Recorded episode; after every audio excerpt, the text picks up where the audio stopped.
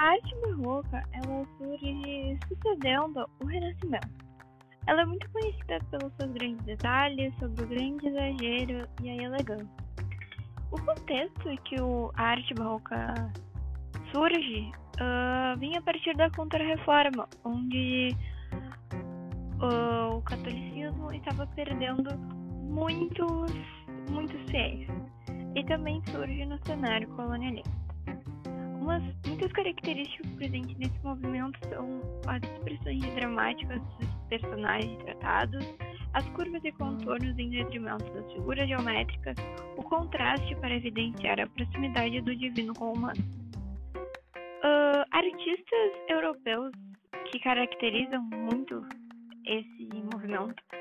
Um, uh, um, deles é o Caravaggio, que ele trabalha muito a dramaticidade, luz e sombra. O André Aposo, que ele trabalha a pintura e o teto, em tetos de igrejas. O Velázquez, que ele uh, retrata o dia a dia do povo espanhol. O Jean Bernini, que retrata esculturas com muito drama.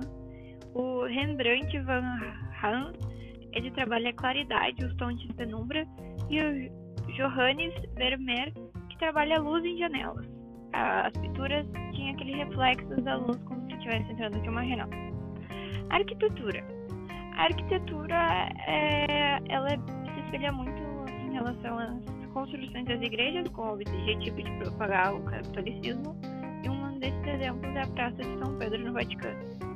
No Brasil, o barroco teve seu apogeu no século uh, XVII, um dos principais principais ícones da arte barroca no Brasil foi o Antônio Francisco Lisboa, mais conhecido como Aleijadinho, e o Manuel Costa de Andrade, que também ele pintava tetos de igrejas e era chamado de mestre. Uh, cidades que têm muito esse espelho do barroco é Ouro Preto e Salvador.